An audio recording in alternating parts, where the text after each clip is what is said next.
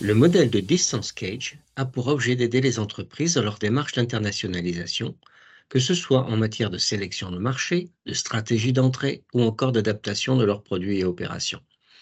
Il a été développé par Pankaj Kemawat au début des années 2000 à partir des travaux de Walter Izard et Jan Tinbergen dans les années 1950-60.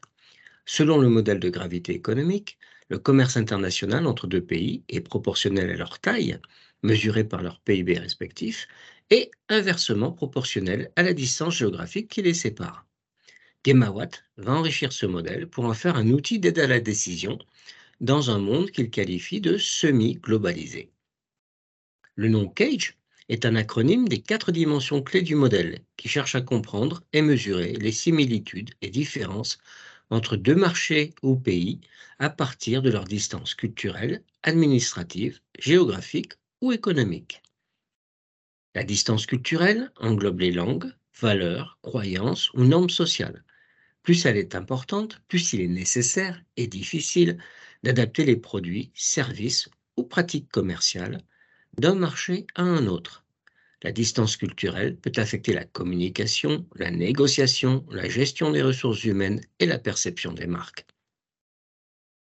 La distance administrative se rapporte aux différences en matière de réglementation, de politique publique et de pratiques administratives entre les pays.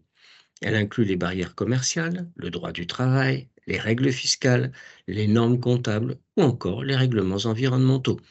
Une distance administrative importante peut induire des coûts de conformité élevés pour les entreprises internationales. La distance géographique tient à la distance physique entre deux marchés ou pays, mais aussi aux différences en termes de fuseaux horaires ou d'infrastructures de distribution.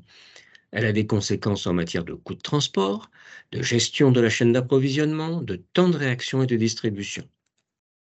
La distance économique, enfin, est mesurée par les différences de niveau de développement économique, de pouvoir d'achat, de taux d'inflation ou encore de coûts de main-d'œuvre entre deux pays. Elle peut influencer les décisions d'investissement, l'organisation de la chaîne de valeur globale, les stratégies de prix et la rentabilité des opérations internationales d'une entreprise. Plus les distances entre pays d'origine et pays cibles sont importantes, plus la démarche d'internationalisation d'une entreprise sera complexe et les risques élevés. Tous les secteurs d'activité ne sont pas, cependant, affectés à l'identique par chaque distance. L'industrie agroalimentaire est ainsi particulièrement sensible à la distance culturelle et l'industrie pharmaceutique à la distance administrative. Les entreprises opérant dans ces secteurs devront leur porter une attention particulière.